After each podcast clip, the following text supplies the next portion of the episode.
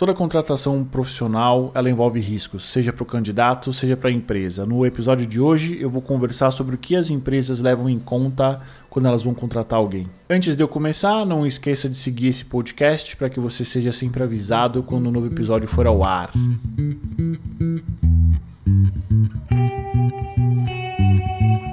Meu nome é Eduardo Saig, eu sou Red Hunter, eu vou compartilhar com você toda a minha experiência e meu conhecimento para que você consiga manter a sua empregabilidade sempre no máximo. Tudo bem com você?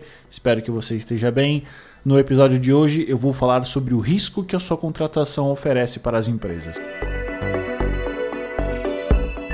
Como eu disse no começo desse episódio, toda contratação envolve riscos, seja para o candidato, seja para a empresa.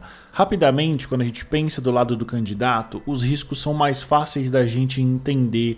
Basicamente, são riscos quanto à reputação, uma empresa que tem uma má reputação, uma empresa, por exemplo, que não é bem vista no mercado, é, empresas que estão Uh, envolvidas em escândalos políticos. Recentemente, a Lava Jato foi um grande escândalo, foi uma operação política que teve um desdobramento econômico muito grande nos anos de 2015, 16 e comecinho de 17, muitas empresas fecharam diretamente pela Lava Jato. É, e é claro, o risco financeiro. Existem algumas empresas que são conhecidas por uma má administração, por eventualmente não ter um fluxo de caixa saudável. Então, em linhas gerais, eu até posso falar sobre isso no próximo episódio.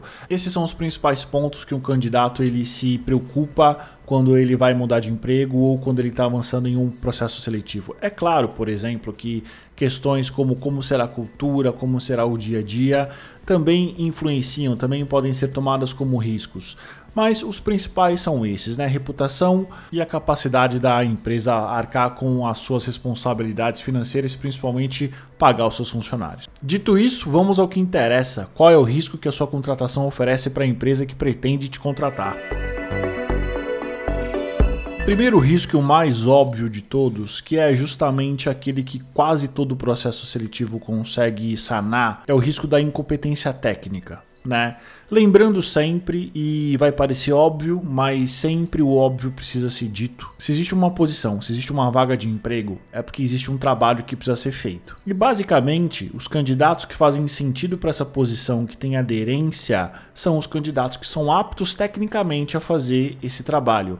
Exemplo simples existe uma parede, existe um prego que precisa ser pregado na parede. Se você não conseguir pregar esse prego na parede, dentro de uma determinada ordem ou dentro de um processo ou fluxo pré-estabelecido, você não está apto a participar desse processo seletivo. Então é importante dizer isso, né? Todos os processos seletivos que existem hoje, eles são desenhados para principalmente garantir com que os candidatos que são aprovados e que vão avançando nas etapas, minimamente tenham a capacidade técnica. Ou seja, se você não tem a capacidade técnica desejada no nível desejado pelas empresas, você oferece um risco. Risco número 2 e também bastante conhecido cada vez mais e ainda um grande desafio para todas as empresas: comportamento, não aderência comportamental do candidato à cultura da empresa. Lembrando, cultura é como as coisas são feitas no dia a dia das empresas, processos, fluxos, relacionamento, tudo isso é cultura. Exemplos básicos, né, para a gente entender um pouco sobre esse risco.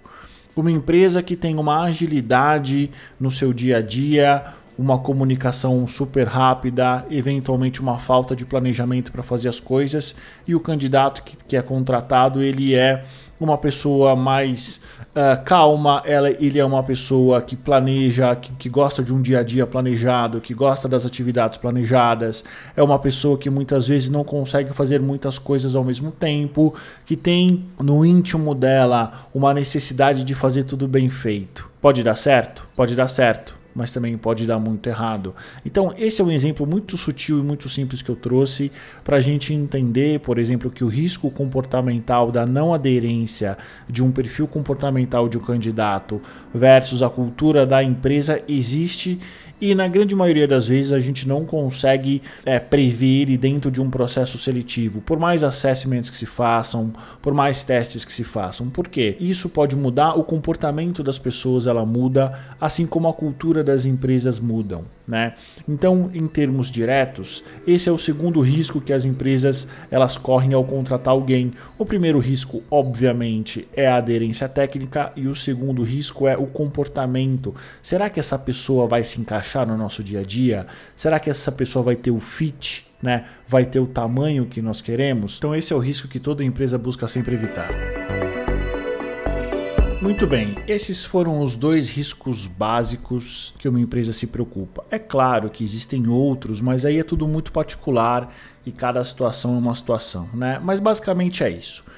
Pensa que todo o processo seletivo ele busca os melhores candidatos, mas mais do que isso, ele busca achar os candidatos que oferecem menos risco para as empresas. Ou seja, um candidato que consiga atender tecnicamente tudo aquilo que é necessário, tudo aquilo que é buscado, tudo aquilo que é desejado, e um candidato que ele se encaixe no dia a dia da empresa, na cultura da empresa. Chame isso de DNA, de comportamento, de como as coisas são feitas aqui, chama do que quiser. Mas simplesmente é o seguinte: a pessoa ela precisa entrar aqui, saber o que ela está fazendo, saber o que ela faz e principalmente ela precisa se dar bem com quem ela trabalha e como as coisas são feitas aqui. Simples quanto isso. Mas o que uma empresa perde quando um profissional, por qualquer que seja o motivo, um profissional que foi contratado, participou de um processo seletivo e por algum motivo ele não ficou na empresa ou ele não correspondeu às expectativas, ou ele se demitiu ou ele foi demitido. Basicamente é o seguinte: se existe uma posição, se existe um cargo, se existe uma tarefa que precisa ser feita, e se essa tarefa não for feita, provavelmente ela vai impactar nos negócios da empresa, fluxos, processos, no faturamento, seja lá o que for.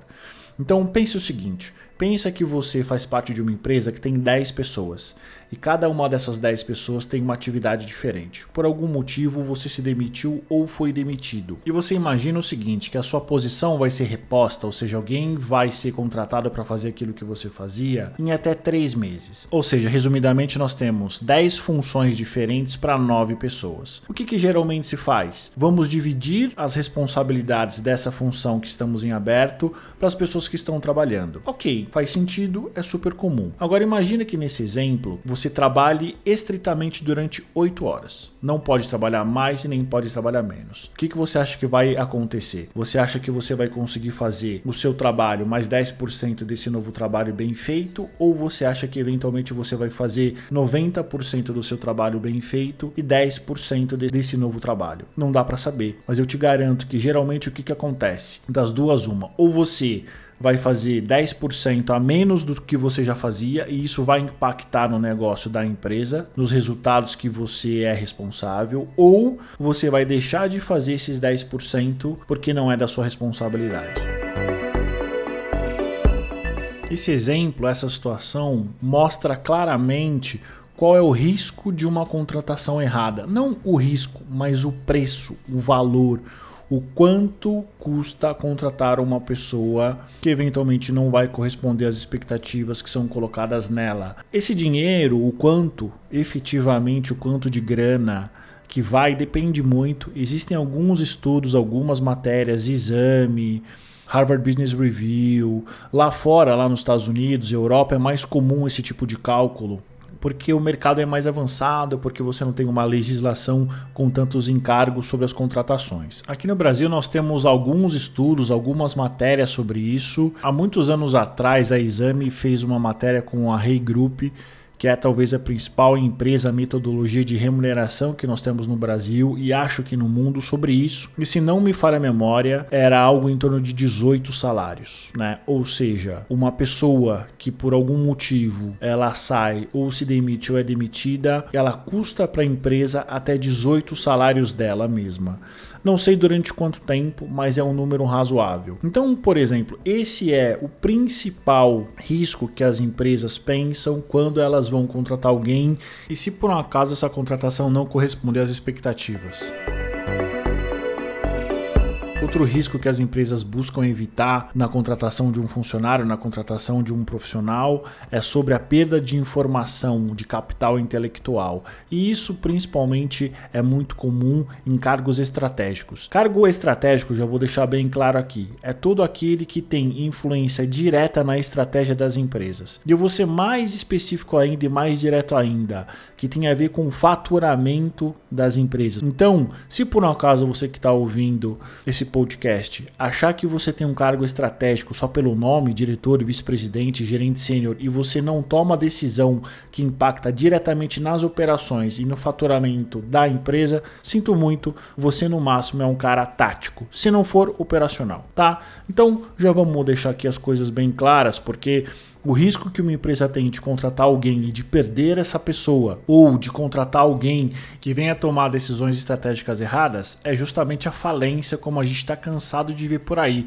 Um monte de executivo contratado a peso de ouro e é um bando de bosta que, ao invés de contribuir para o crescimento da empresa sustentável, contribui para a falência e para o fechamento das portas delas. Então, sempre que você, candidato, for participar de um processo seletivo, é importante você fazer uma autoanálise de qual é o risco que a empresa tem de contratar você. Porque ninguém, além de você mesmo, se conhece, ninguém sabe aquilo que você deseja, o porquê que você está participando do processo seletivo, a razão real. Cara, às vezes é salário, às vezes você está de saco cheio do chefe, às vezes você está brigando por sobrevivência. E por mais hábil que você seja em talvez esconder, camuflar o real sentido do porquê que você está participando de um processo seletivo, as empresas elas têm mecanismos, têm processos para realmente entender qual é a motivação do candidato. E eu já disse isso aqui algumas vezes, nem sempre o melhor candidato ele é aprovado em um processo seletivo, porque às vezes o melhor candidato é aquele que oferece maior risco para as empresas. Risco em sair no meio do trabalho, risco em deixar o posto antes do que é previsto. E como eu te expliquei, quando um candidato ele não corresponde às expectativas colocadas nele, ele não está apto tecnicamente, ele não se adapta em termos comportamentais, em termos de cultura, e ele sai de uma empresa antes do que é esperado, isso causa prejuízo para a empresa, prejuízo financeiro e muitas vezes prejuízo em termos de estratégia, em termos de decisões. É por isso que toda empresa, todo processo seletivo que é conduzido de uma maneira séria, ela avalia quais são os riscos de contratação de um determinado perfil. Refletir sincera e honestamente sobre os riscos que você oferece ao ser contratado por uma empresa é super importante para você conseguir eventualmente pensar em qualquer tipo de objeção que o processo seletivo venha a fazer com a sua participação nele, né? Claro, se você tiver chance.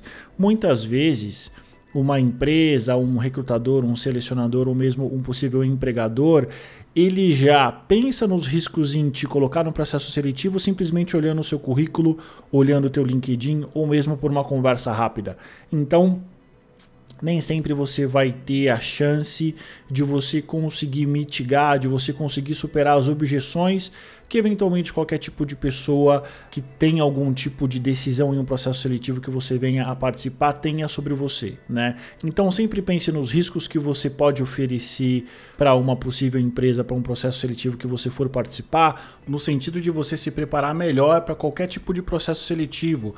Seja você, por exemplo, estar melhor preparada para responder algumas perguntas que poderiam te deixar desconfortáveis se você não soubesse dessa questão dos riscos que uma empresa eventualmente pensa quando ela avalia o seu perfil. Né? Então, ah, esse tópico, essa questão de você saber que uma empresa ela avalia sim os riscos de contratar alguém e quais são esses riscos, você consegue ter um melhor preparo, consegue se planejar melhor, tanto para as entrevistas quanto para dinâmicas, eventualmente para testes ou mesmo eventualmente para você participar do processo seletivo e em algum momento você entender que não faz sentido para você, porque pode não ser fair, pode não ser honesto e pode não ser justo. E lembrando sempre como a nossa carreira, como a nossa história profissional, ela está em constante construção, em constante evolução, às vezes é necessário entender que nem toda proposta que se recebe, que nem toda oportunidade profissional, ela precisa ser aceita, né? Se eventualmente houver a possibilidade de escolha, se não é uma questão de vida ou morte, de pagar o boleto ou não, de comer ou não, existem oportunidades que, por mais legais que elas sejam, por mais interessantes que elas possam parecer, a gente precisa negar, porque pode parecer boa, pode parecer boa no curto prazo, mas no médio e longo prazo a gente sabe lá no fundo que não é o que nós queremos para nossa carreira. Esse é um assunto bastante interessante, tem muita coisa para ser falado. Eu estou falando dele também numa espécie de especial que eu tenho feito, dos principais preconceitos encontrados em processos seletivos. As coisas estão ligadas, mas não necessariamente elas são dependentes, né? Então não é, por exemplo, que uma empresa tem um certo preconceito típico nos seus processos seletivos, que eventualmente isso quer dizer um risco para outras empresas ou para outros processos, né? As empresas, assim como as pessoas, elas funcionam de maneiras completamente diferentes, elas são parecidas, mas eventualmente elas são completamente diferentes nas suas particularidades. Então não dá para a gente comparar sempre uma realidade com a outra, ok?